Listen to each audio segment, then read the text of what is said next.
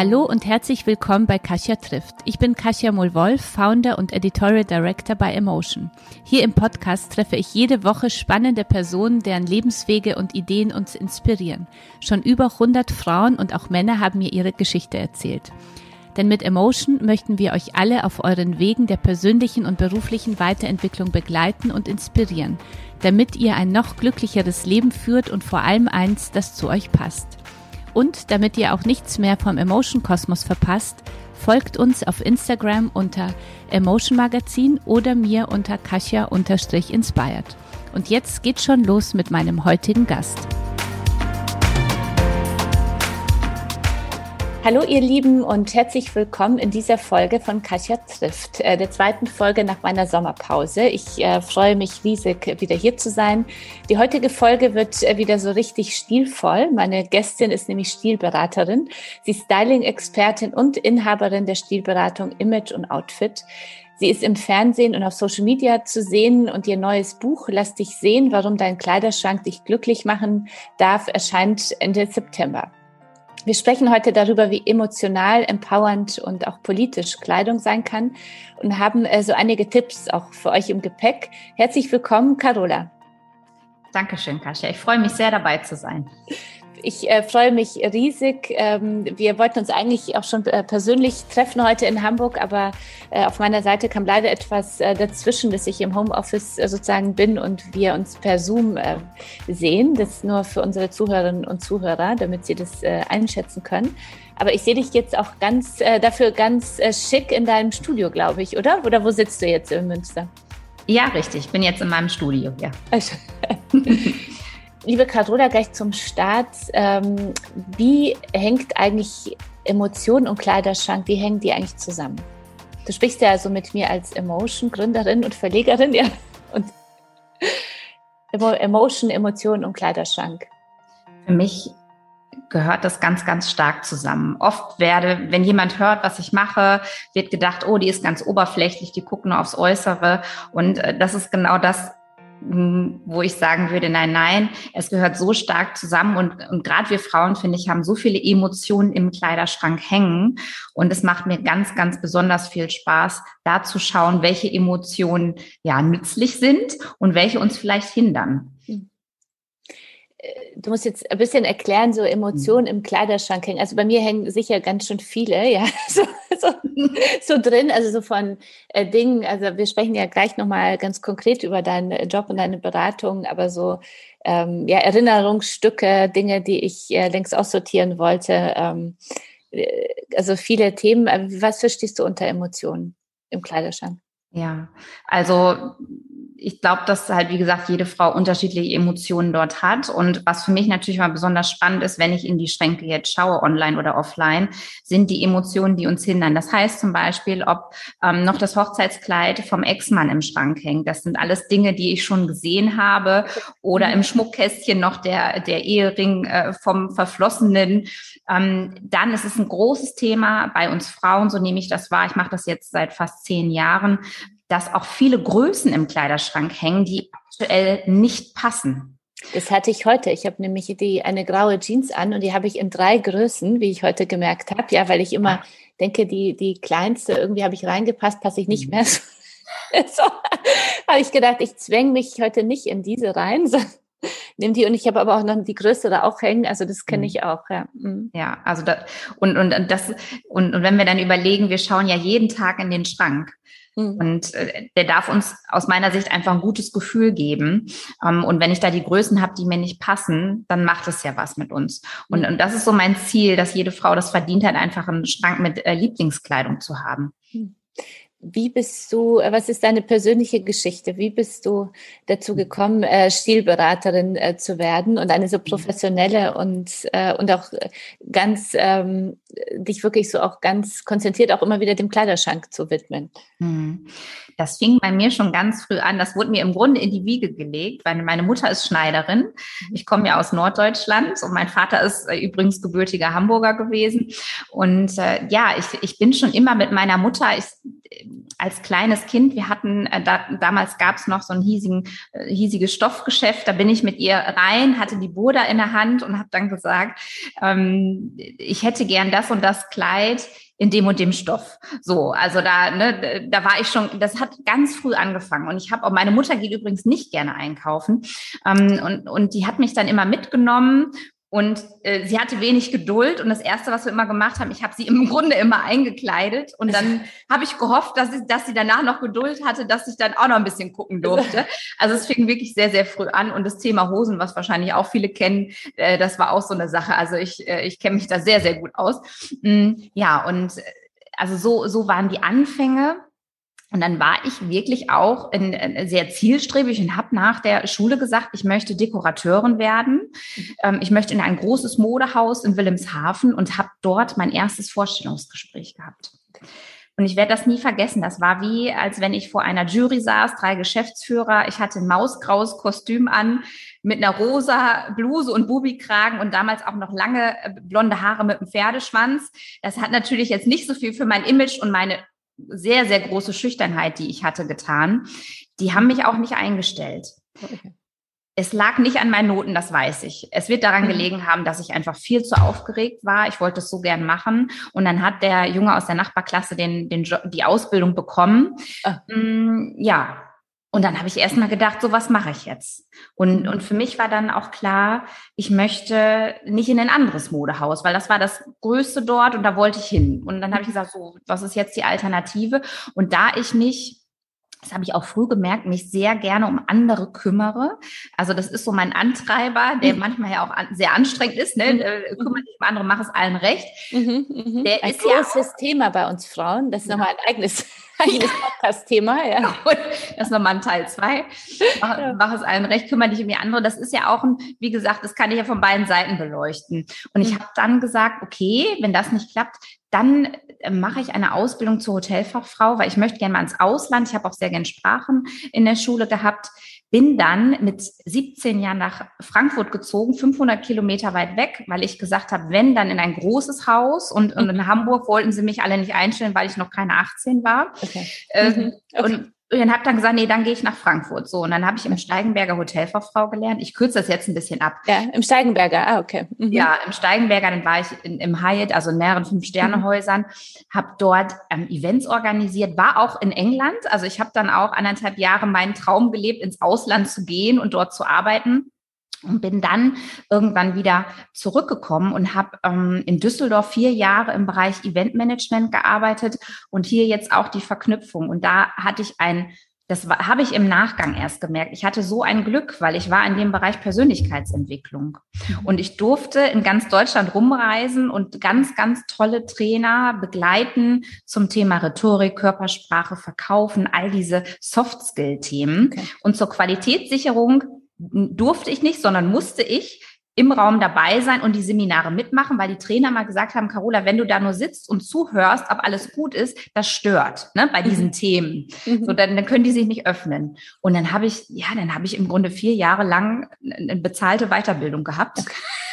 Also das war wirklich und ja und da habe ich zum Beispiel die Dr. Reni Berg kennengelernt, die ganz viel Seminare für Frauen gibt und ähm, die im Grunde da meine Mentorin geworden ist und die viel in mir gesehen hat, was ich selbst überhaupt nicht gesehen habe. Ich war mhm. so schüchtern noch zu dieser Zeit. Ich habe wochenlang nicht geschlafen, wenn ich die Teilnehmer begrüßen sollte mit vier Sätzen. Das war ganz, ganz schlimm, wirklich schlimm für mich. und bin permanent im Grunde bei den Seminaren auch über meine Komfortzone gegangen. Und als ich dann nach vier Jahren gesagt habe, so ich äh, ziehe mit meinem jetzigen Mann zusammen, ähm, habe ich dort den Job gekündigt und überlegt, was mache ich jetzt? Und dann hab, bin ich hierher gezogen ins Münsterland und kannte keine Person außer meinen Mann, der sehr viel gearbeitet hat, das er auch immer mhm. noch tut und habe mich sehr, sehr, sehr einsam gefühlt. Mhm. Mm, und, und bin durch einen Zufall zur NLP-Ausbildung bekommen. Ich habe so einen Basiskurs gemacht, so eine Woche in Münster und da saß eine Teilnehmerin, die Sandra. Und ich glaube ja fest daran, dass wir Menschen kennenlernen auf unserem Weg. Ich sehe das, mhm. Leben so ein bisschen wie so ein Zug, wo Menschen mhm. ein- und aussteigen. Und die Sandra sagt am ersten Seminartag beim Mittagessen zu mir, Carola, du hast doch gerade deinen Job gekündigt. Da habe ich gesagt, ja. Und sagt sie, ja, suchst ja was Neues. Ich so, genau, ich habe schon zwei oder ich hatte schon Gespräche, mhm. aber merkte, das ist nicht das Assistent der Geschäftsleitung, das war nicht das irgendwie das Richtige, jedenfalls nicht das richtige Unternehmen. Und dann sagte sie, ja, du, ich habe bei der Astrid Rudolph eine, eine Styling-Ausbildung gemacht, nur für mich privat. Die hatte damals eine Show im ZDF, die habe ich auch immer geguckt, lustigerweise. Okay. Und dann sagt sie, ja, das wird doch zu dir passen, mach dich doch selbstständig mit diesem Thema. Und, und ich saß. Wahnsinn. Ja, also das ist, äh, aber es gibt ja. ja. manchmal so Begegnungen, dass andere Menschen einen sofort so richtig sehen. Ja, das ist, finde ja. ich, ein ganz großer, ja. äh, ganz große Chance, wenn wir offen dafür sind. Also ich äh, kenne das auch so von meinem Leben und finde es mhm. so ganz schön, so Ankermomente, so äh, zu, auf Ankermomente so zurückzublicken, wo man dachte, dass die Begegnung sollte schon sein, ja, so wie man sich äh, verstanden hat oder wie der andere einen gesehen hat. Ähm, ja, schön. Mhm. Und wie ging es ja. dann weiter? Ja, und dann hat sie am nächsten Tag, sie hatte da die Kurse für sich gemacht, privat, mhm. und hat mir wirklich am nächsten Tag die Unterlagen mitgebracht und hat gesagt, guck mal, das habe ich gemacht, das kannst du dir mal anschauen. Und habe ich das mit meinem Mann Peter besprochen und, und dann und der ist sowieso, der hat mich von Anfang an immer unterstützt. Und dann habe ich gesagt, das möchte ich gern machen. Dann habe ich mich da angemeldet, saß da ähm, in, in, den, in den Kursen und dann sagte die Astrid, ähm, da waren wir zwölf Frauen, werde ich nie vergessen. Und am Abschluss äh, sagte sie dann zur Nathalie aus der Schweiz und zu mir, wollte nicht in mein Styling-Team. Und dann war für mich, und dann bin ich abends nach Hause gefahren, das war damals von Bonn auf die Autobahn wieder Richtung Münster. Und als diese Auffahrt zur Autobahn, als ich die hochfuhr, wurde es auf einmal ganz hell um mich herum. Mhm. Und ich wusste, das ist genau das Richtige für mich. Das ist mein, nicht nur ein Job, das ist meine Berufung. Ich möchte das machen. Ich mhm. möchte Frauen unterstützen, möchte Frauen sichtbarer machen. Und ähm, ja, und seitdem bin ich damit selbstständig. Mhm. Ja. Schön, das, also dieser Moment, also beim, beim Autofahren, ja, plötzlich dann so ja.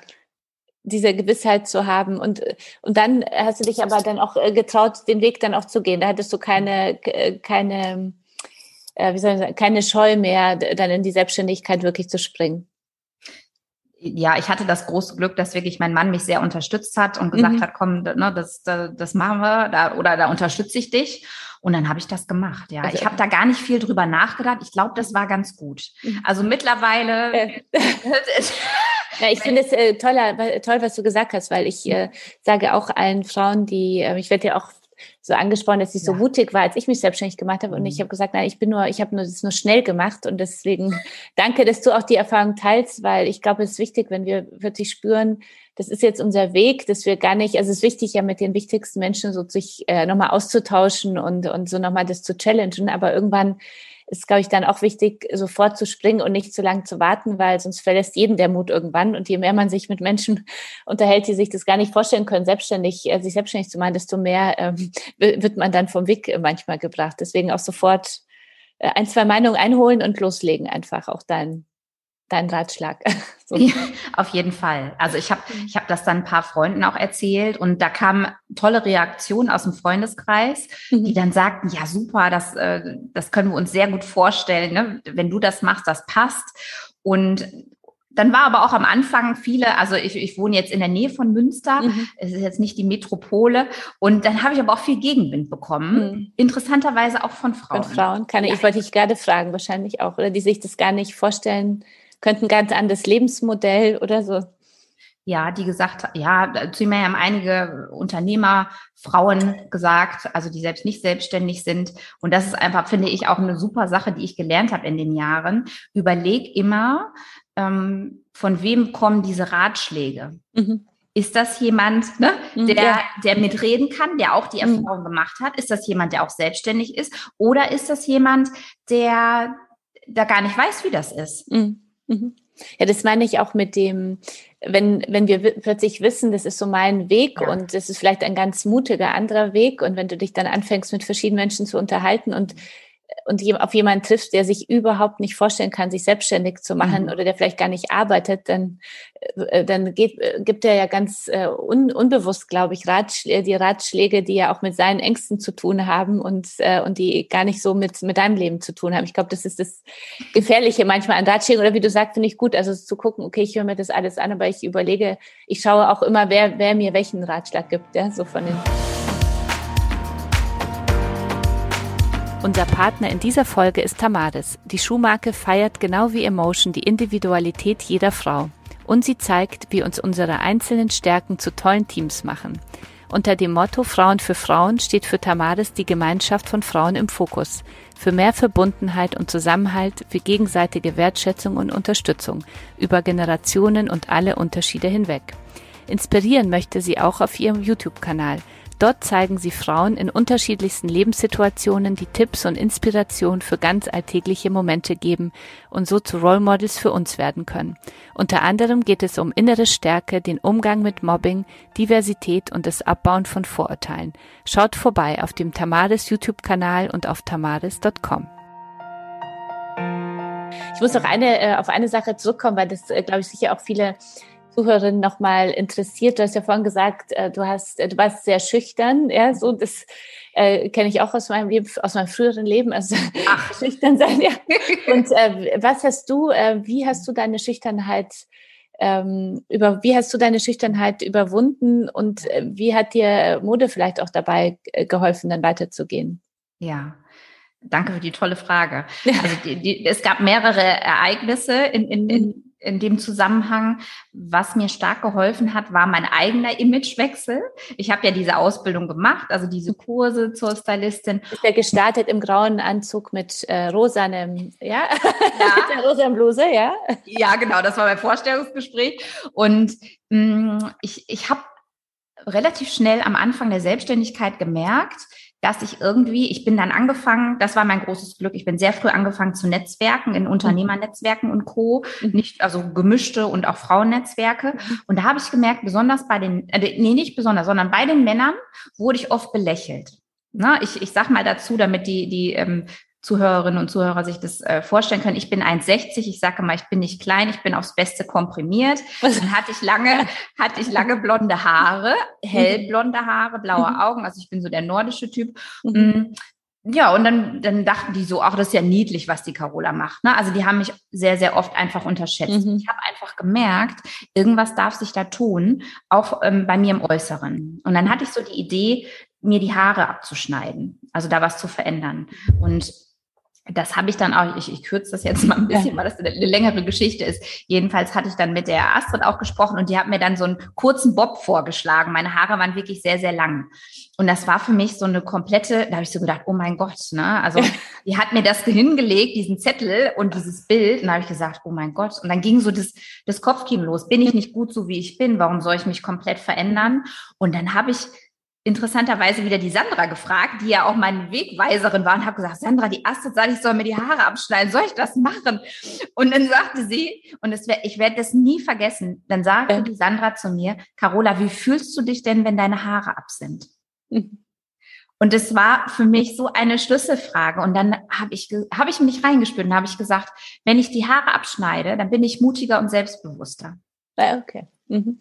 Und dann habe ich das gemacht, bin dann extra noch zwei Stunden nach Bonn zum Friseur gefahren. Das können auch nur die Frauen verstehen, weil ich dachte, doch kein, das muss sicher, wenn, dann muss, es, ja, dann muss es auch funktionieren.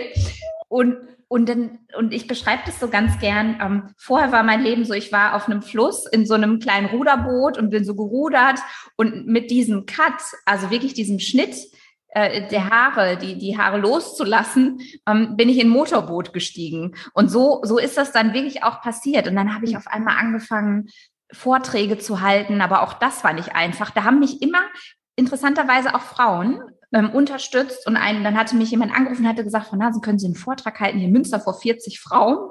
Und ich mit meiner Schüchternheit gesagt, nee, äh, so habe ich noch nie gemacht. und dann sagte sie, ja, aber Sie sind, also es war wirklich so meine letzte Rettung. Ich habe schon mehrere angerufen, die melden sich alle nicht. Sie sind die Einzige hier, die jetzt für mich in Frage kommt. Können Sie denn am 8. April? Und dann guckte ich in meinen Kalender, da stand leider noch nichts drin. und habe dann, habe auch nicht gern Nein gesagt, kennt vielleicht auch einige. Ja und habe gesagt, ja gut, dann mache ich das. Und, und so ist das passiert. Vielen Dank. Also, ich bin immer wieder ähm, zum Teil, also von außen würde ich sagen, angestupst, über mhm. meine Komfortzone gegangen. Mhm. Ob es jetzt war, die Haare abzuschneiden, das war für mich ein großer Schnitt. Ich glaube, viele mhm. Frauen, die, die, die, ne, die so eine Veränderung gemacht haben, können das nachvollziehen. Oder halt den ersten Vortrag zu halten. Das war mit Sicherheit kein toller Vortrag von mir. Es war aber der erste Schritt. Mhm. Und, und dann haben die mir tolles Feedback gegeben, was ich denn noch besser machen kann. Mm, und mittlerweile ist es so, jetzt durch Corona wieder ein bisschen verändert, aber dass ich zum Teil fünf Vorträge in, in, der, in der Woche halte äh, vor Hunderten von Frauen. Und jetzt macht es mir Spaß. Ich bin zwar immer noch ein bisschen aufgeregt, mhm. aber es macht mir Spaß. Und ähm, ja, das ist, Leute, die mich jetzt kennenlernen, sagen oft zu mir, ich weiß nicht, wie das bei dir ist, Kasia, mhm. ähm, wie, das kann ich mir gar nicht vorstellen, dass du mal schüchtern warst. Mhm. mhm. Das äh, kenne ich auch, weil ich glaube, das ist auch so wichtig äh, für alle äh, Zuhörerinnen vor allem auch so zu hören, dass, glaube ich, jeder ja von, jede von uns ja seine, ihre Geschichte hat und über Instagram und, und Facebook und Co.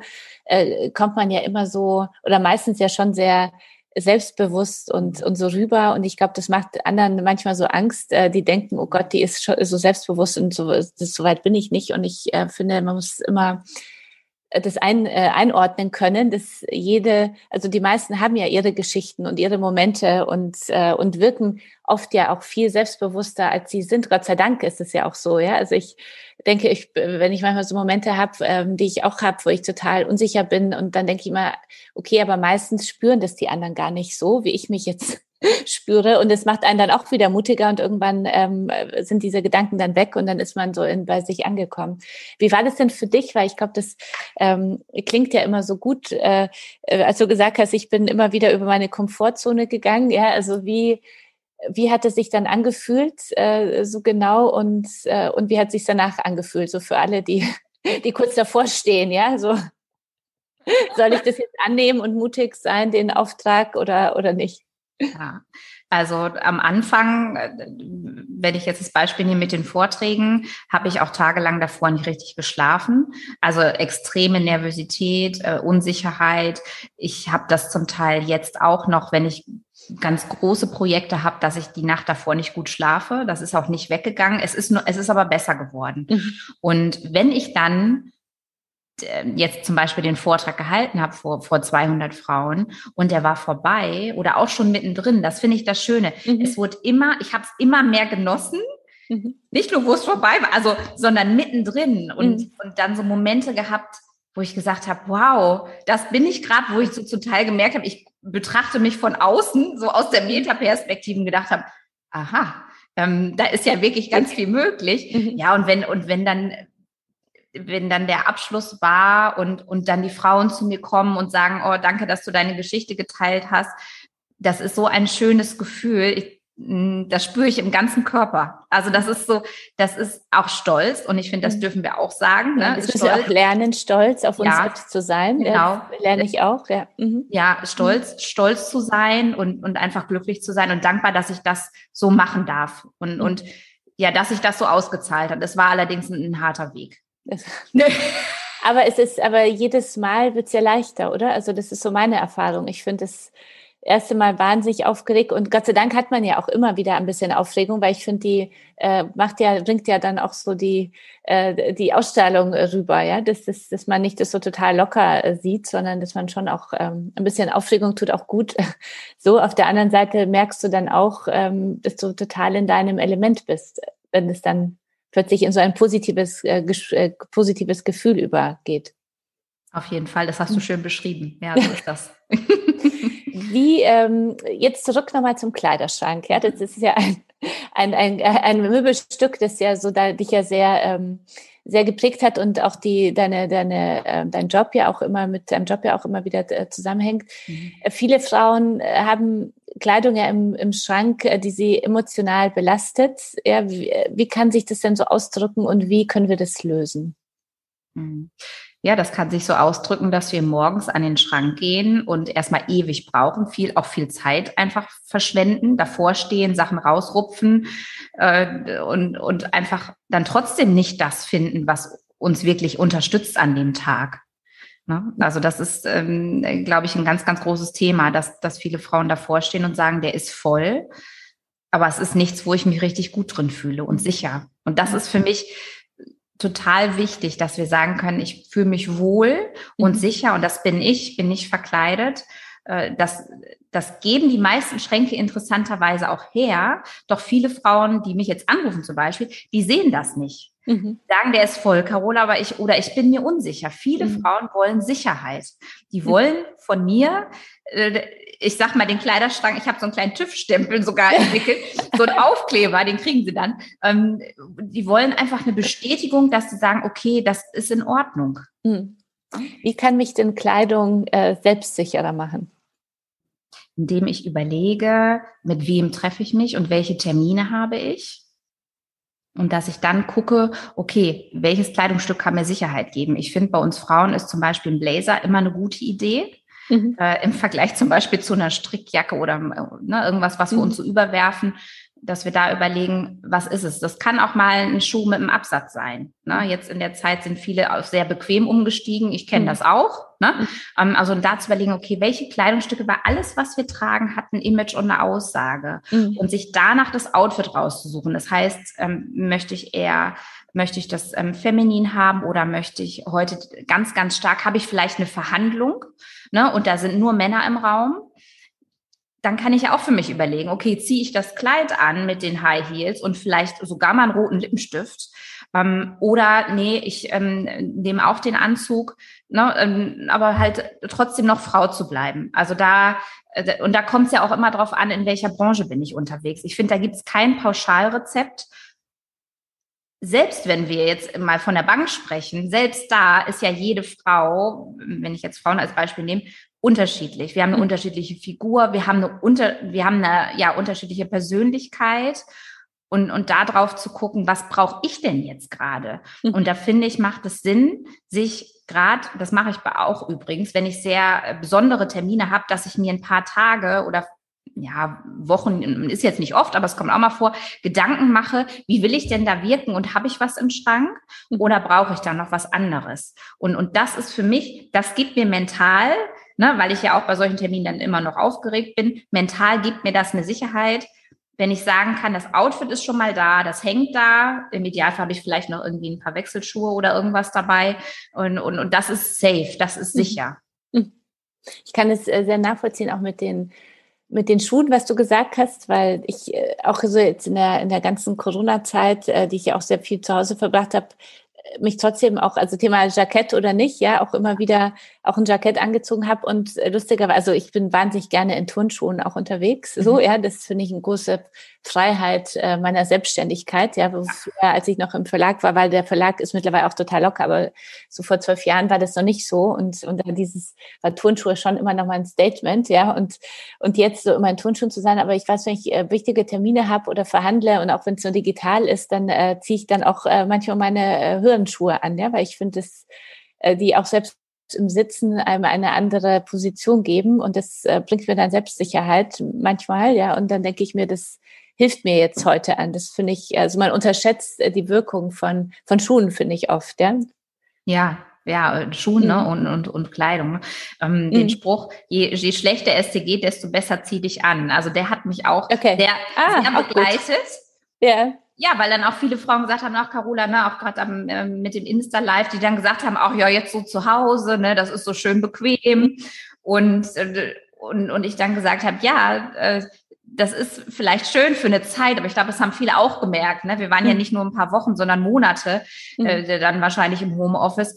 Und dann haben wir irgendwann gemerkt, na ja, das macht ja was mit uns. Mhm. Mhm mit dem, mit dem Gefühl. Und ich finde, das Wichtigste ist, dass wir uns in erster Linie erstmal für uns selbst anziehen mhm. und schön machen und auch, ich höre das oft von Frauen, ne, ich kriege ja jetzt gerade, bin ja dabei, mein erstes Kind zu kriegen, ja. ähm, die dann sagen, Carola, ich habe ähm, mit meinen Kindern keine Zeit mehr dafür oder für mich.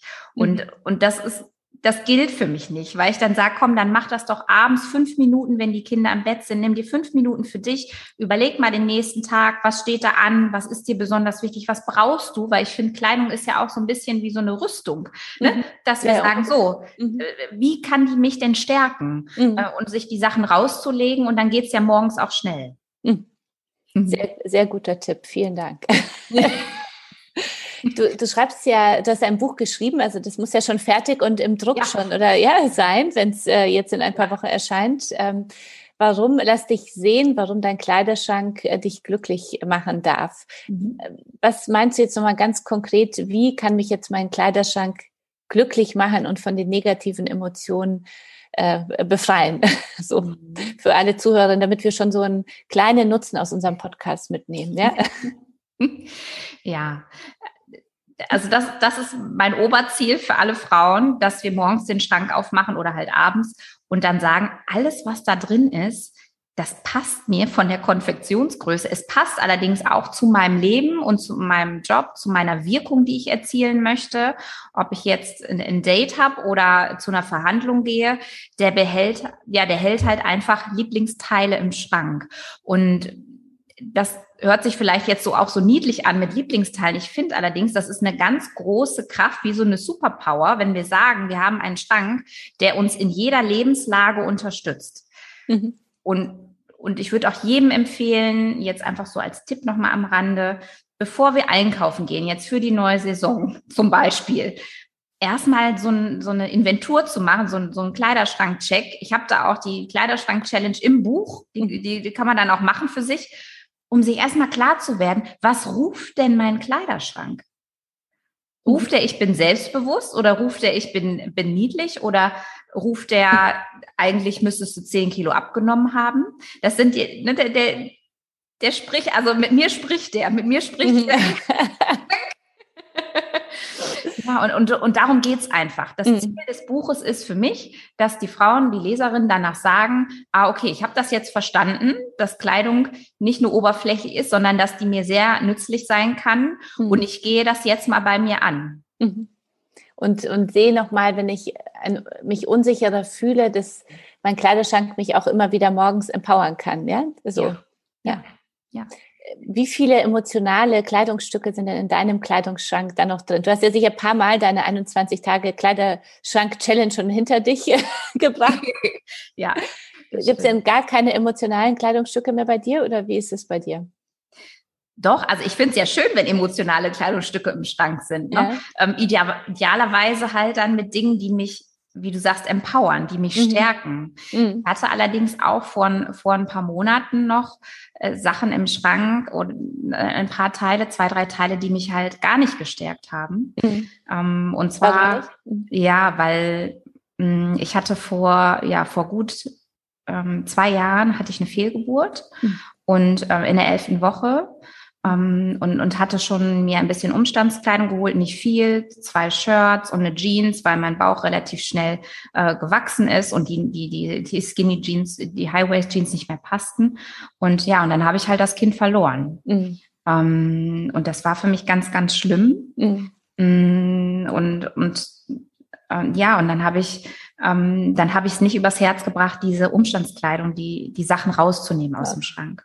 Und dann haben sie dich immer wieder aber auch an so einen schmerzlichen Moment dann erinnert, ja. Ja, mhm. ja und das, das war, das war wirklich schlimm. Und ich war in einem Zwiespalt, weil ich ja selbst sage, okay, wir sollen die Sachen rausnehmen. Und das ist mir schon bewusst. Und das habe ich mir auch dann, dann stand ich auch davor und habe gesagt, nehme ich sie jetzt raus oder nicht? Was mich daran gehindert hat am Anfang war, dass ich mir gedacht habe, ähm, Carola, wenn du jetzt die Sachen aus dem Schrank nimmst, dann wirst du nie wieder schwanger. Also, ich wollte dich gerade sagen, also das wäre auch mein, also ja. mein Gedanke auch so gewesen. Und vielen ja. Dank, dass du das teilst. Es ist ja ein sehr, sehr äh, trauriger und sehr emotionaler äh, Moment, so eine äh, Fehlgeburt. Und, und ich, vielen Dank, dass du es teilst. Für viele Frauen, äh, finde ich, sprechen, also wir sprechen viel weniger darüber, weil, und es ist so schade, weil Fehlgeburten ja viel häufiger sind, als wir alle so eigentlich äh, denken und, und wir sprechen so wenig darüber und, und da, dadurch fühlt man sich, glaube ich, ähm, sehr allein dann, wenn, wenn dann plötzlich äh, so etwas passiert. Aber ja.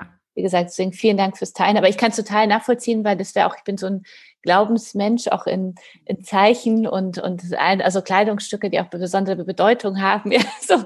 Deswegen kann ich, da kann ich nachvollziehen, das war auch gleich mein Gedanke. Ähm, äh, heißt es dann, ich werde nie wieder schwanger, wenn ich das dann aus äh, raus, äh, rauswerfe. Aber du hast es dann trotzdem rausgeworfen zuerst oder wie bist du damit vor? Oder hast du es weggesteckt oder wie bist du? Wie war deine Entscheidung? Ja, also ich habe es Monate erstmal im Schrank gelassen und es hat dann auch ja äh, zwei Jahre ungefähr wieder gedauert, bis ich dann auch wieder mhm. schwanger geworden bin. Und ich habe es dann irgendwann, das ist interessanterweise im Buchprozess, mhm. ähm, wo ich dann auch über das Thema äh, geschrieben habe, mhm. ähm, habe ich dann irgendwann gesagt, okay, ich nehme die Sachen jetzt äh, raus. Ich, mhm. und, und zwar, ich tue sie nicht weg, weil das ist, ne, das, das mache ich sonst oft mhm. mit Frauen auch, dass ich sage, naja, wenn die Sachen brauchen jetzt nicht irgendwo in einem anderen Raum liegen, wenn es utopisch ist, dass es irgendwann nochmal passen wird. Und bei mir war ja der Wunsch da und nochmal schwanger zu werden. Und dann habe ich die Sachen einfach bei uns unten in, in, in einen Karton in den Keller geräumt.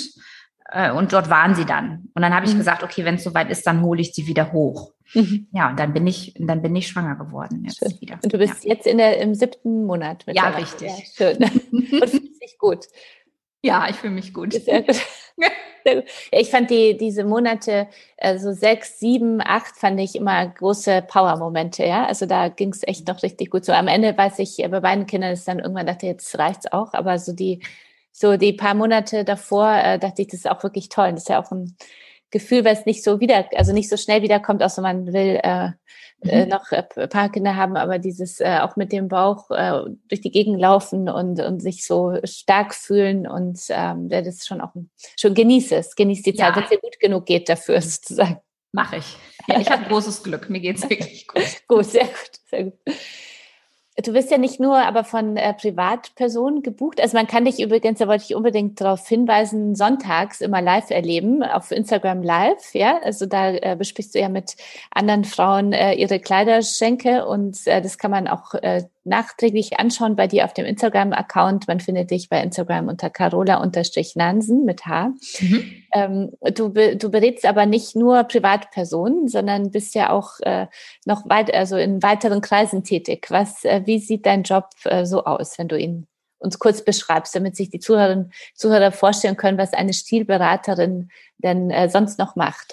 Mhm. Ja, also es ist, ist sehr vielseitig, das liebe ich auch. Ich auch da, bei mir ist jeder Tag anders. Das finde ich sehr, finde ich ein großes Geschenk.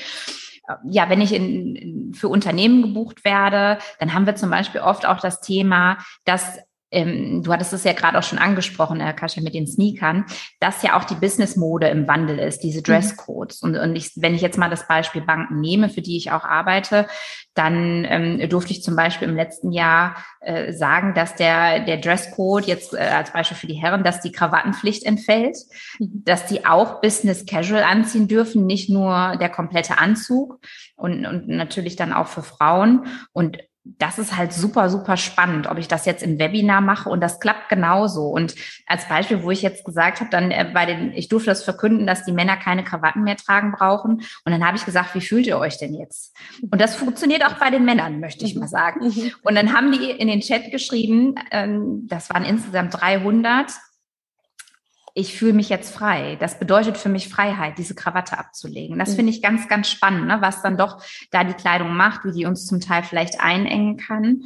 Ähm, ja, und äh, wenn ich jetzt keine, keine Vorträge halte, gebe ich dann auch Seminare, wo die Teilnehmerinnen, wo ich das ganz gern separiere, Frauen und Männer, weil das einfach sinn, sinnvoll ist, wo wir dann zum einen schauen, welche Farben einen unterstützen können, vom Image her auch und von der Figur, ähm, wo es wirklich direkt in die Imageberatung geht, nicht in die reine Farbberatung. Oder die haben dann auch Outfits dabei und dann machen wir wirklich so einen praktischen Check, so einen Image-Check, wo wir sagen, okay, wir scannen mal das Outfit, wie möchtest du denn wirken, was ist dir wichtig oder wo hast du vielleicht auch deine Themen im Business, wirst du nicht so ernst genommen oder bist du vielleicht zu dominant?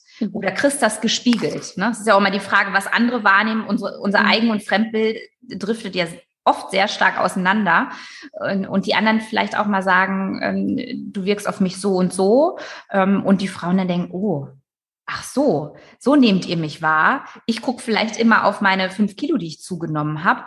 Ähm, aber die anderen sagen, du hast so eine tolle Ausstrahlung, da ist uns das doch egal, welche Konfektionsgröße du hast. Also es ist spannend. Es wird auch in den Seminaren für Unternehmen sehr persönlich. Das ist mir besonders wichtig. Wenn du jetzt mit Frauen sprichst und, und so ein Coaching oder Styleberatung beginnst, äh, was sind äh, so die was sind so deine Aha-Momente oder was sind so, äh, was kommt denn immer wieder, wo du denkst, ähm, das, das kann nicht sein, äh, dass immer solche Reaktionen zuerst kommen? Gibt es da typische mhm. Reaktionen von Frauen? Ja, wenn ich mit den Frauen vorm, wenn ich jetzt im Einzelcoaching bin und ich stehe mit den Frauen vorm Spiegel hier bei mir im Studio und ich frage dann zwei Dinge. Zum einen, gibt es, du, äh, gibt es etwas, was du kaschieren möchtest? Und dann kommt sehr oft, also wirklich sehr zu 98 Prozent oder 99 kommt so eine Liste, ne, so eine innere, ach, Bauch, Oberschenkel, das und das, Arme, ne, das würde ich alles gern kaschieren. Und wenn ich dann die Gegenfrage stelle, was findest du schön an dir, was sollen wir denn hervorbringen, fangen leider, im, finde ich, zurzeit noch sehr viele Frauen an, mich anzulächeln, aber ein, ein, ein verhaltenes Lächeln, ein, ein schüchternes Lächeln, ähm, so nach dem Motto, wie meinst du das jetzt, Carola? Ne, mhm. was ist denn schön? So. Mhm. Und, und mein Ziel ist das genau umzudrehen. Wie schade, oder? Also so ja. wie schade von. Mh. Ja. Das, hm, aber jetzt als, als kleinen Test an dich äh, selber, was äh, findest du denn bei dir schön und äh, was, möcht, was möchtest du mit deiner Kleidung oder bei dir kaschieren? So, jetzt. Jetzt kommt's. Frau Nansen, jetzt kommt's. Ja. Butter bei den Fische. Ne? Genau, Butter bei den Fische. Das, ähm, was ich schön finde, ich, hm, ich habe sehr viele Sachen, die ich schön finde. Also ich mag meine Figur. Äh, jetzt natürlich gerade mit dem Bauch hat sich die Figur sehr verändert. Ich mag ich mag mein Gesicht, ich mag meine Zähne, meine Augen, mein, ich mag meine Ausstrahlung. Also wenn ich in den Spiegel gucke, natürlich habe ich auch Tage, wo ich sage, ich kenne dich nicht, aber ich wasche dich mal, das habe ich auch. ne? Ähm, aber in der Regel, wenn ich mich so für den Tag fertig gemacht habe und mal ein fünf Minuten Make-up habe, die Haare ein bisschen gemacht, ne, der Kopf guckt immer raus, dann fühle ich mich wirklich gut. Mhm. Also dann fühle ich mich auch schön. Und das mhm. kann ich auch sagen. Und ich glaube, das ist wichtig, weil ähm, ich möchte ja auch dann sozusagen ein Vorbild sein, dass ich sage, ja, ich finde mich schön. Und mhm. da habe ich. Das ist auch schön, das zu hören. Ich finde, ich glaube, dass wir Frauen oft das Gefühl haben, es ist komisch und es hört sich arrogant an, wenn ich sage, ich fühle mich schön. Ich glaube, da das ist so ein so etwas, was uns so eingetrichtert worden ist. Ja, das habe ich das Gefühl, zumindest, äh, dass es so komisch ist, wenn die, die andere sagt, ich finde mich schön oder ich mag das und das an mir. Das ist doch toll, ja. Ich denke, ja. oh, das ist schön, aber ich glaube, das kommt bei vielen Frauen oft so arrogant oder äh, rüber oder denkt, ah, die ist ganz schön eingebildet oder so. Ja, was für ein Quatsch. Also ich finde, es hat ja die, die tolle Ausstrahlung bei Menschen kommt, finde ich, oft, hängt oft damit zusammen, dass sie sich so ihrer Stärken bewusst sind und sich selber mögen. Also ich glaube, das ist so der ein, ein wichtiger äh, Punkt dabei, äh, ein wichtig, also etwas, was wir so erreichen sollten, sich selbst zu mögen, weil das, äh, da kommt die Ausstrahlung dann auch sofort, ja, dementsprechend von den ja, und, und das, das hätte ich vor zehn Jahren wahrscheinlich auch nicht so gesagt, jetzt mhm. äh, im Interview mhm. mit dir. Sonst mhm. hätte ich erstmal überlegt, okay, kann ich das sagen? Oder ja. ne, was passiert dann? Mhm. Und das ist, finde ich, das können wir alle lernen, ob Männer oder Frauen. Wir können das lernen, uns positiv zu stimmen, zu mhm. trainieren. Und wenn wir anfangen, morgens einfach mhm. zu sagen, das ist auch im Buch übrigens, ähm, einfach mal so Beispielsätze. Und die eine Frau sagt vielleicht, nee, Carola, also ich sehe jetzt toll aus, sage ich mir morgens bestimmt nicht. Aber dann ist es ein anderer Satz. Mhm. Wir haben, wir haben mit Sicherheit alle einfach mal üben, einen, einen Satz ja auszutesten und, und sich das morgens selbst im Spiegel zu sagen. Das hilft. Wenn ich mhm ich hatte so eine schöne, ich hatte jetzt ein Styling-Seminar vor ein paar Tagen und dann wollten wir die Farbberatung machen. Und dann setzte sich die Teilnehmerin vor den Spiegel, guckte sich im Spiegel an und sagte, äh, boah, sehe ich müde aus und alt. Und dann habe ich, und dann habe ich gesagt, stopp, jetzt stehst du mal bitte nochmal auf, mhm. gehst einmal durch den Raum und dann haben die Frauen ihr, das hatten wir vorher gemacht, haben die ihr Komplimente gemacht übers Aussehen, weil das war ja unser Thema. Und dann habe ich gesagt, so, jetzt setze dich bitte nochmal hin Jetzt sag, sagst du einen Satz, der sich für dich gut anfühlt, zu dir in den Spiegel. Und dann fangen wir nochmal an. Mhm. Und spannenderweise war dann die nächste dran, die setzte sich hin und fing auch wieder mit so einem Satz an. Bitte. Mhm. Und dann habe ich das, die, und dann bei den anderen war das dann. Hat dann irgendwann dann, geklappt. Genau, das hat dann geklappt. und das finde ich so toll. Die öffnen mhm. sich und, und, wir können das wirklich lernen. Mhm. Ja? Mhm. Und, und das macht ja so viel mit uns.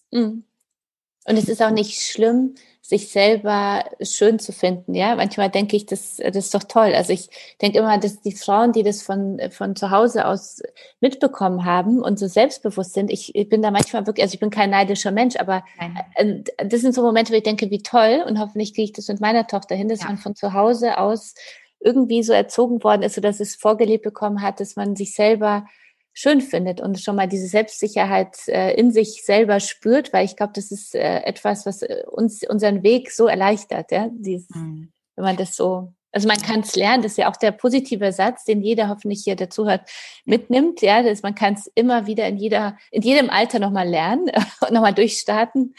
Aber es ist einfach leichter, wenn man es schneller lernt und begreift. Also. Genau, besser heute als morgen an. genau, genau. Ich wollte unbedingt äh, mit dir auch nochmal sprechen, Kleidung und Feminismus. Das, äh, mhm. das finde ich ja auch ein wichtiges äh, Thema.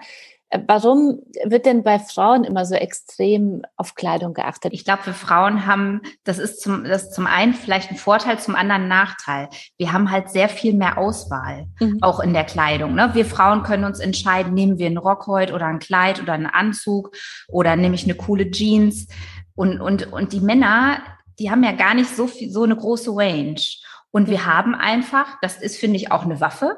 Wir mhm. haben einfach unsere Weiblichkeit und wir können das auch für uns gut einsetzen. Und das sollten wir auch tun, dass wir da selbstbewusster werden und äh, ja, uns sehen lassen. Und, mhm. und Sichtbarkeit ist, finde ich, ein, ein ganz, ganz spannendes Thema bei uns Frauen auch zum Thema Kleidung und Auftreten, sich auch trauen, sichtbar zu sein. Viele nehmen sich zurück in schwarz, blau, grau mhm. ähm, und werden halt nicht so gesehen. Und wenn wir das einfach umdrehen und sagen, so, ich nutze das, dass ich einfach, wenn ich, viele Frauen sind ja auch in, in Männerdomänen unterwegs, ich nutze diese Macht, dass ich auffall, wenn ich in den Raum gehe, weil das mhm. machen wir so oder so, egal was wir anhaben. Mhm. Und dann nochmal sagen, okay, was brauche ich denn heute?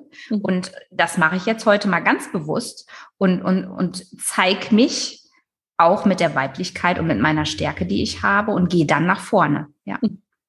Ist aber natürlich auch schnell eine Angriffsfläche. Und das kriegen wir ja mit in den Medien. Ne? Mhm. Da wird äh, über, wie du sagst, über einen Mann wird nicht diskutiert, äh, welcher Anzug hat der, äh, mhm. welchen Anzug hat er heute getragen. Aber bei uns Frauen wird dann die die Rocklänge ähm, äh, besprochen oder mhm. die Haare lagen. Ne? Das mhm. ist schon ja finde ich auch zum einen einfach ein bisschen unfair. Aber wenn, ja. wenn wir es jetzt so betrachten, wie ich am Anfang gesagt habe, sondern da einfach wir Frauen den Nutzen draus ziehen und sagen, so, da, das nutze ich für mich als positive Waffe, als Empowerment, dann ist da ja auch viel möglich.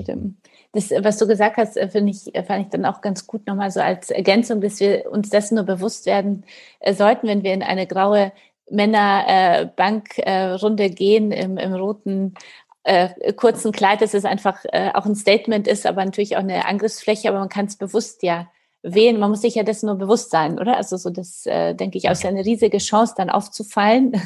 Ja. ähm, aber ich muss, ich muss mir dessen auch bewusst sein, was ich, äh, wie ich meine Kleidung einsetzen kann. Ja, und, und da, auch da bewusst sich hinzusetzen vorher vor solchen Runden und zu sagen, okay, wer sitzt da vielleicht? Welche Themen könnten da aufkommen? Was möchte ich? Wie möchte ich da wirken? Ähm, und, und, und das für sich zu nutzen. Und ein schöner Spruch, der finde ich da auch passend ist, ähm, wenn du weißt, was du tust, kannst du tun, was du willst. Ah, okay, sehr ja. gut. Wenn ja. du weißt, was du tust, kannst du tun, was du willst. Ja. Mhm. Wenn gut. ich weiß, wie das wirkt mit dem mhm. Rock. Ne? Mhm. mhm. Ich bin keine Freundin, äh, Freund davon, die sagen würde, ich nehme jetzt den Mini-Rock, weil klar, das passt natürlich nicht in, in, in so einem Bereich. Mm, aber durchaus kann, äh, kann der Rock halt so sein, wenn ich sage, ich möchte heute einen Rock anziehen, ja, dann ziehe ich den an. Ich sollte mir nur bewusst sein, wo sitze ich da? Ne? Ähm, bin ich, äh, sitz, sitzen wir an einem Tisch oder ähm, bin ich vielleicht in einer Diskussion, die sehr, sehr heiß hergehen kann und da sind, das wird aufgenommen, dann würde ich mir vielleicht überlegen, ziehe ich den Rock an, weil der natürlich auch hochrutscht, wenn ich die Beine überschlage, was die meisten Frauen dann machen werden, wenn sie mhm. da sitzen. Ähm, also das sind ja alles so Kleinigkeiten, die uns dann ja, die wir uns, ja, einfach dieses Bewusstsein zu haben. Ne? Was mhm. mache ich damit? Ja. Mhm. Äh, für alle Zuhörerinnen und Zuhörer nochmal ganz kurz, äh, kannst du uns ein paar Tipps geben, wie finde ich jetzt heraus, welche Farbe jetzt äh, zu mir steht? Mhm. Kann man das so äh, per Podcast schon mal, zumindest so ein paar erste Tipps, wie ich mich dem annähern äh, ja. kann, äh, uns geben? Das würde mich noch interessieren, weil ich mhm. finde, wir stehen ja, wir starten ja alle, also wir in Hamburg ja schneller als die anderen, muss ich wirklich nach wie vor sagen, als Bayer in Hamburg, ja, die äh, schneller in den grauen Herbst, ja, und, und ich äh, habe das Gefühl jetzt und vor allem auch trotzdem noch mit der Angst vor der vierten Welle, kommt sie, kommt sie nicht, also dass so Farbe so wichtig ist. Ja, ich denke, das kann uns so voranbringen. Also du siehst, ich habe mir deswegen am ähm, Wochenende einen pinken Schal besorgt und einen roten Pullover mit Pink. so, weil ich denke, ich lasse mich nicht unter, äh, unterbringen ähm, durch die äh, durch diese graue Zeit, die vor mir ist. äh, und empowere mich ein bisschen durch Farbe. Aber wie, wie finde ich heraus, welche Farbe eigentlich zu mir steht? Mhm. Also bei der Farbberatung schaue ich auf drei Komponenten, auf die Haarfarbe, mhm. auf die Haut und auf die Augenfarbe. Mhm. Und da kann ich halt gucken, äh, zum einen ist die Haut kühler, also werde ich äh, vielleicht äh, gar nicht, gar nicht braun oder nur ganz leicht. Wie ist meine Augenfarbe?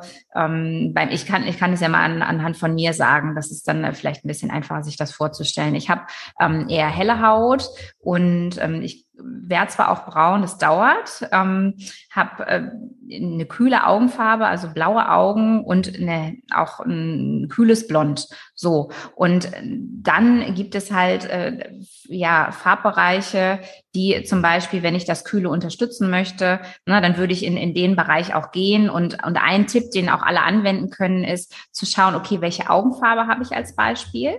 Und wenn ich Oberteile wähle in meiner Augenfarbe, ich habe jetzt zum Beispiel heute auch einen blauen ähm, Blazer an, der bringt die Augenfarbe stärker raus. Also mhm. der lässt meine Augen zum Beispiel strahlen. Das ist so mhm. eine Sache, die jeder für sich anwenden kann. Habe ich grüne Augen, habe schon viele mhm. Frauen gehabt, die gesagt haben, oh, grün trage ich gar nicht und die haben jetzt grüne Augen als Beispiel, dann sieht es toll aus, wenn man vielleicht unterm Blazer oder, oder einen Wollpulli trägt, der in einem Grünton ist, der der Augenfarbe ähnelt. Also damit kann ich schon mal eine ganz tolle Wirkung erzielen, dass die Augen mehr strahlen. Und je dunkler jemand vom Ton ist, von der Haut, desto mehr Farben kann ich auch tragen. Mir ist immer wichtig zu sagen, jetzt nicht zu sagen, oh, du bist der und der Typ, jetzt darfst du nie wieder was anderes tun, sondern auch da ganz bewusst zu zeigen, okay, das sind gute Basisfarben, aber wenn du das und das ausprobierst, du kannst auch noch andere Sachen tragen. Also das ist, das hört sich vielleicht jetzt so lapidar an, aber ich habe wirklich schon in der Beratung Frauen gehabt, die gesagt haben, Carola, mir hat vor 20 Jahren jemand gesagt, ich darf nur die Herbsttöne, diese warmen Töne tragen. Ich mag aber auch lila. Mhm. Und es war eine selbstbewusste Frau. Und das fand ich so spannend. Also da bitte nicht, wenn jemand schon mal eine Farbberatung gemacht hat, zu streng zu sein mit sich mhm. selbst, sondern ähm, eher mal zu gucken, wie was gefällt mir denn. Und wir können das ganz gut. Also wie gesagt, die Haut ist sehr ausschlaggebend, wenn und auch die Farben, die ich nah am Gesicht trage. Was ich als Rosenfarbe trage oder Rock, hat keinen Einfluss auf das Gesicht. Nochmal mhm. ganz wichtig. Mhm. Da kommt es eher auf Schnittführung an und um, Qualität vom Stoff. Mhm. Und natürlich auch, welche Farbe trage ich an welcher Stelle. Mhm. Ne? Ist mein Oberkörper schmaler und ähm, ich äh, betone den, äh, habe vielleicht immer schwarz an und die Hosen immer hell, obwohl beim Oberschenkel mehr ist. Da kann ich besser gucken von den Techniken, von den Styling-Techniken, dass ich da die richtige Farbe an der richtigen Körperstelle wähle. Und da kann schon mit hell und dunkel ganz viel möglich sein. und das heißt, äh, Katja, also eine richtige Farbberatung kann ich jetzt per Podcast leider nicht machen. Ja. Aber man kann schon mal anfangen, sich darüber, ja. was du gesagt hast, äh, Gedanken zu machen und zu schauen. Genau. Das fand ich ganz spannend. Also auch Thema auch äh, unten ist äh, weniger also Gesicht, äh, Schnitt, äh, Stoff und. Farbe der, der Haut und der Augen. Ja, Genau, also, also da zu gucken. Ähm, und ich finde es toll, dass du auch sagst, jetzt Farbe für den Herbst, Winter. Erfahrungsgemäß werden ja auch die Farben in der Mode dunkler. Was, was derzeit allerdings wirklich jetzt auch, auch Trend ist im, im Herbst, Winter, ist zum Beispiel die Farbe Rot mhm. in, in vielen Schattierungen. Und das ist natürlich ein Statement. Mhm. Wenn ich Rot trage, ist es natürlich ganz anders, als wenn ich mir was Schwarzes anziehe. Mhm. Und damit bewusst zu spielen und sich und auch mal mutig zu sein. Und das möchte ich gerne auch den Frauen nochmal mitgeben, die das hören. Ähm, die, die Frauen und Männer, die gucken immer, egal was ihr tragt. Hm, stimmt, stimmt, sehr gut. Ja. Und sich auch auszuprobieren, glaube ich, äh, einfach mal zu sagen, ich äh, trage jetzt mal was ganz anderes oder was passiert dann eigentlich, ja? Also und ja. Hm. Ja, die Modepolizei kommt nicht. Nicht, genau. Also, die, die verhaftet uns nicht, wenn wir auch, wenn wir mal daneben greifen und die mhm. Kollegin vielleicht sagt, sie ist heute müde aus. Ne? Ähm, aber das sind halt alles so Sprüche, da, da dürfen wir Frauen auch lernen, drüber zu stehen. Und es sagt immer mehr über den anderen aus, wenn die irgendwas kommentieren oder sagen, hast du heute ein Vorstellungsgespräch, aber du hast dich heute aber schick gemacht. Ne, das sind alles so Dinge, also, die passieren werden, wenn wir sagen, ich mache mich heute mal ein bisschen, ja, ich brezel mich mal auf, ich mache heute vielleicht mal mehr als sonst. Und mm, dann kommen diese Kommentare. Und das können wir auch üben dass wir uns damit immer wohler fühlen. Weil wenn wir strahlen und sagen, wie du sagst, ne, du hast so diese schöne Farbe, die du jetzt heute hier trägst mit dem Pink, das lässt dich strahlen und das ist mhm. doch toll. Mhm. Ja, vielen Dank. Gerne. Jetzt äh, kommt unser Podcast am äh, Dienstag ja raus. Äh, vor uns dann so ein paar Tage zum Nachdenken, dann kommt Wochenende. Jetzt können wir uns ja vornehmen, unseren Kleiderschrank ein bisschen mehr in so einen Lieblingskleiderschrank zu, zu wechseln. Wie sollte ich das angehen, das Projekt? Mhm. Wenn du jetzt nicht zur Verfügung stehst. Also ich kann ja, ja dann Sonntagabend zum Live kommen. Ja, so. gerne. Aber jetzt so selber, wenn äh, Zuhörer, Zuhörer sagen, okay, das ist jetzt, das nehme ich mir jetzt vor, meinen Kleiderschrank jetzt mit Carola im Geiste durchzugehen. Ja. Wie, mhm. was, was wären denn, was sind denn so die wichtigsten Schritte, die man äh, machen kann? Ja, ich habe das, ich baue das ganz gern so auf. Ich habe so einen Leitfaden. Ähm, das heißt, äh, das, also das Date mit dem Kleiderschrank, also wirklich ein Date, äh, also einen Termin, einen richtigen Termin festzulegen und dann bitte nicht eine halbe Stunde, sondern schon so, je nachdem wie groß mhm. das, ne, der, der Schrank ist, schon so zwei bis vier Stunden würde ich mal einplanen und sich gern in, vielleicht auch einen Zettel und einen Stift zu nehmen, jeder so wie, wie er mag oder was er auch braucht und dann mal erstmal so den Blick ein bisschen schweifen zu lassen und zu gucken, okay, wie ist denn mein Kleid, was ruft der denn vom Image her, von der Aussage? Ruft der Mädchen, ruft der selbstbewusste Frau, ruft der vielleicht viel Dominanz oder ruft der Männlichkeit, einfach nur vom Image, ne, von den Sachen, ähm, was da drin ist, sich das erstmal bewusst zu machen.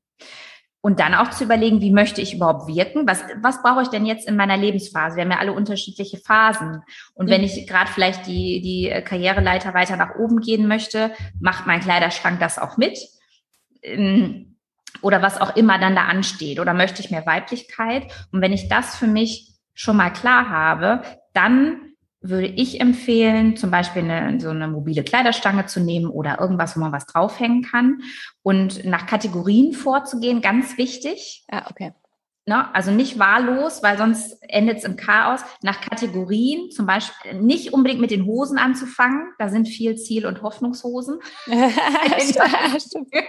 ja, äh, mit Oberteilen das unverfänglich anzufangen und sich die Sachen anzuschauen und zu gucken, okay, ähm, bei manchen Sachen wissen wir ja, die haben wir regelmäßig an, da fühlen wir uns gut drin. Da können wir auch so eine Skala für uns nutzen, so eins bis zehn. Und ich finde, die Teile sollten eine sieben bis zehn haben, also dass wir uns mhm. richtig gut drin fühlen. Und wenn dann Sachen da sind, das ist jetzt wichtig, die wir noch nicht oft anhatten, ähm, die vielleicht ein Fehlkauf waren, dass wir die nicht nur in der Hand halten auf dem Bügel und sagen, das hat ja mal einiges gekostet, das kommt wieder rein, ich kenne ja alle Tricks. Mhm, ne? Ja. Also uns selbst betuppen, wenn wir das alleine machen. Und es anzuziehen dann. Also das Kleid, die Bluse zum Beispiel anzuziehen, sich vor den Spiegel zu stellen und reinzuspüren und zu gucken, okay, bin ich das jetzt? Oder äh, sitzt, sitzt die einfach nicht richtig? Kann ich das vielleicht zum Schneider bringen? Ne? Also nicht alles wegtun pauschal, mhm. sondern hat das noch Potenzial?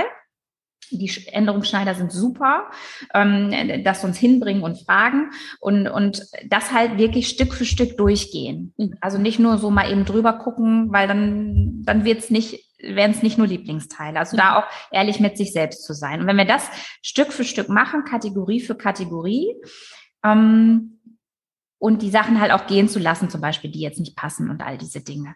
Ähm, und, und irgendwann äh, bin ich dann so weit, dass ich nur noch Sachen im Schrank habe, die mir wirklich gut tun und habe vielleicht auch nebenbei Oft brauchen wir Frauen nicht mehr wirklich was. Also das finden die mhm. meisten dann gar nicht so schön, wenn ich sage, da fehlt nicht mehr viel. Ähm, das ist dann Shoppen auf Rezept, ne? Hm. äh, zu sagen, okay, die und die Sachen fehlen mir wirklich noch. Das ist vielleicht ein paar Pumps oder coole Sneaker oder mal der Blazer oder die gut sitzende Jeans. Mhm. Und, und die Sachen bewusst zu kaufen. Und das hilft ja auch der Umwelt, wenn wir sagen, ich gehe jetzt bewusst einkaufen.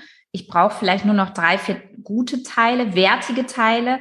Ähm, und was ich auch immer mal wieder sehe, ist, dass wir Frauen dann vielleicht mit uns selbst zu, ja, wie soll ich das sagen, gar nicht so wertschätzend sind, dass wir sagen, ach komm, die Jeans tut's jetzt auch. Und dass wir sagen, nee, aber jetzt hole ich mir die, die richtig gut passt, auch wenn sie ein bisschen mehr kostet. Die habe ich dann aber auch und die sitzt auch gut. Also das mhm. ist auch wieder Thema Schnittführung und Co. Ja, also wir sind schon mit Nachhaltigkeit auch. Ja, das ist ja. Schon, ja. und Nachhaltigkeit. Jetzt musst du mich stoppen. Jetzt kann ich nicht. ich wollte gerade sagen, äh, vielen, vielen Dank. Ganz viel mehr Tipps bei dir, Instagram, Facebook, äh, Sonntag live und in ja. deinem äh, neuen Buch. Äh, den Titel wiederhole ich äh, nochmal. Lass dich sehen, warum dein Kleiderschrank dich glücklich machen darf. Mhm. Äh, dazu äh, noch mehr dann sozusagen von Carola dann.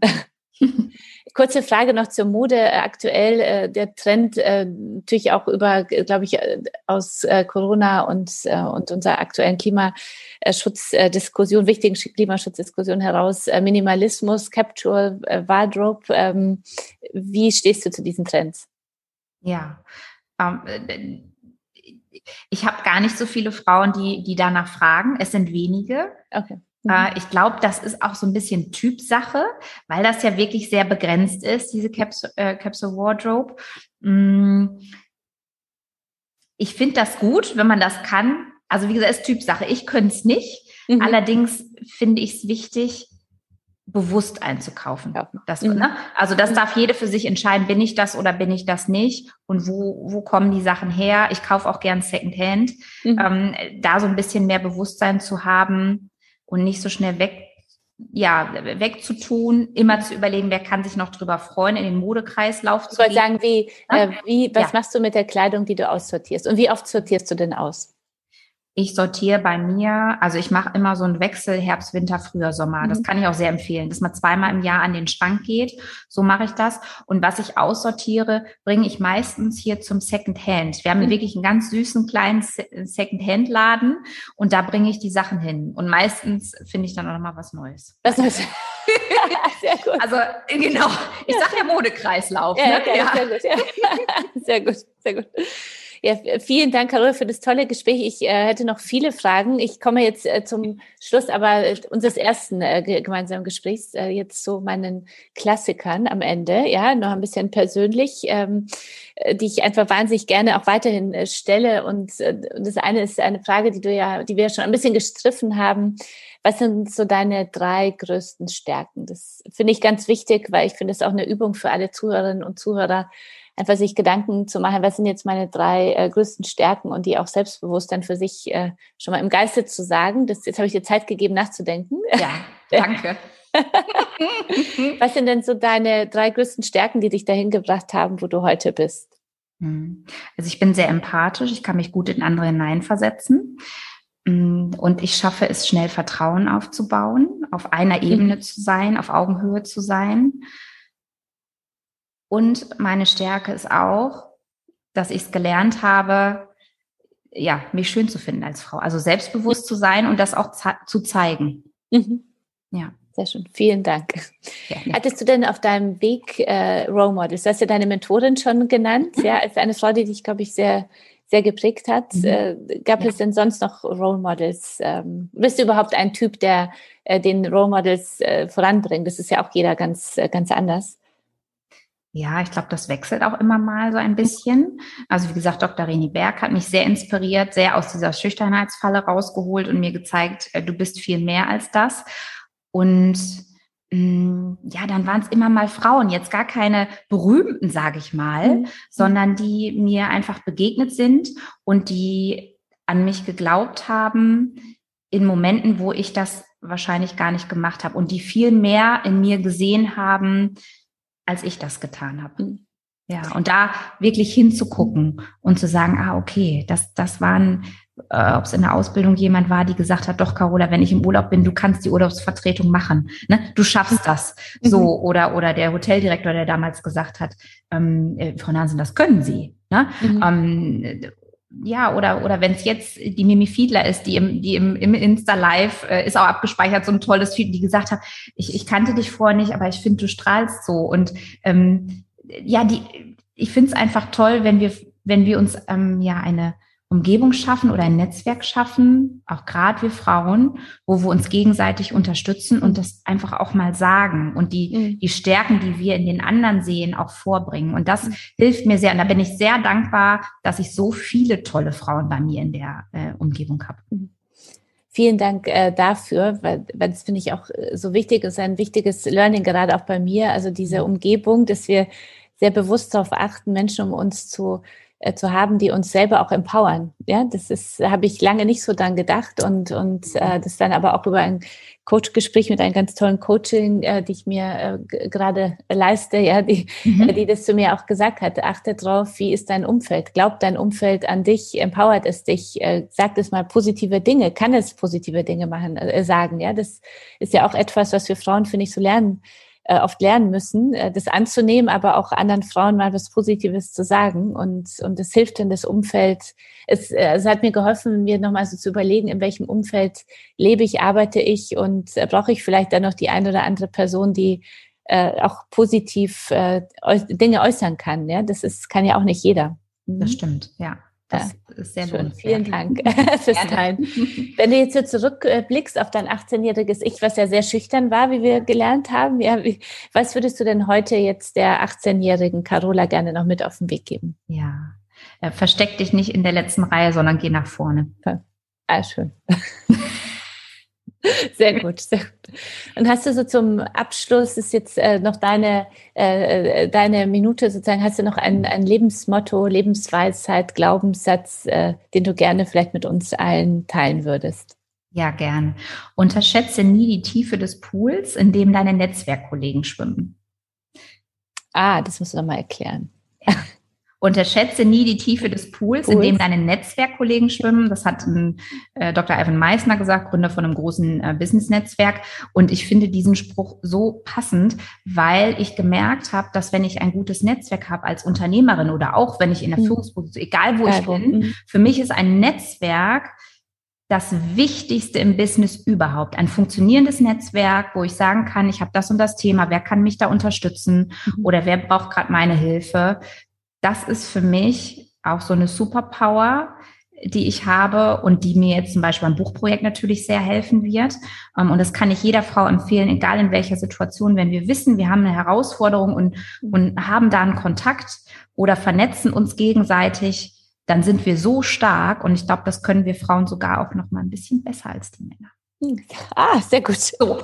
Wenn wir, wenn wir lernen, dass wir es nutzen auch, ja. oder? Und uns trauen zu fragen. Ja. Weil ich denke, ich, äh, wir starten jetzt auch gerade neu mit einem neuen Projekt. Äh, finanziell heißt es, ja, weil Geld Spaß macht. Und ich denke mir auch, man muss es so, ich bin selbst dafür verantwortlich, wie ich mein eigenes Netzwerk auch aktiviere. Und es ist zwischendurch, das kennst du wahrscheinlich auch ganz interessant zu sehen, wie hilfreich ist mein Netzwerk überhaupt. Ja, also wer hilft, wer nicht, weil das ist ja auch immer zwischendurch mal ganz gut, äh, dann zu sehen, okay, auf den ist Verlass, auf den weniger und äh, auch da immer wieder in dem richtigen Netzwerk auch unterwegs zu sein.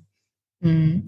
Und, und oft lernen wir ja auch Menschen kennen und wir wissen noch gar nicht, was ja, wie wichtig diese Begegnung war. Mhm. Das ist, da gibt es so ein schönes Schmetterlingsmodell. Das ist so ganz schön. So der erste Flügelschlag, wie ich dann die eine Person vielleicht kennenlerne und was sich dann daraus entwickelt, wie die Sandra zum Beispiel, ne, die mich ja mhm. zu diesem Thema dann überhaupt gebracht hat und was danach alles passiert ist. Oder ähm, ja, aber da könnte ich jetzt ganz lange erzählen. Das, ich, aber ich glaube, das, das setzen wir fort. genau. Ja.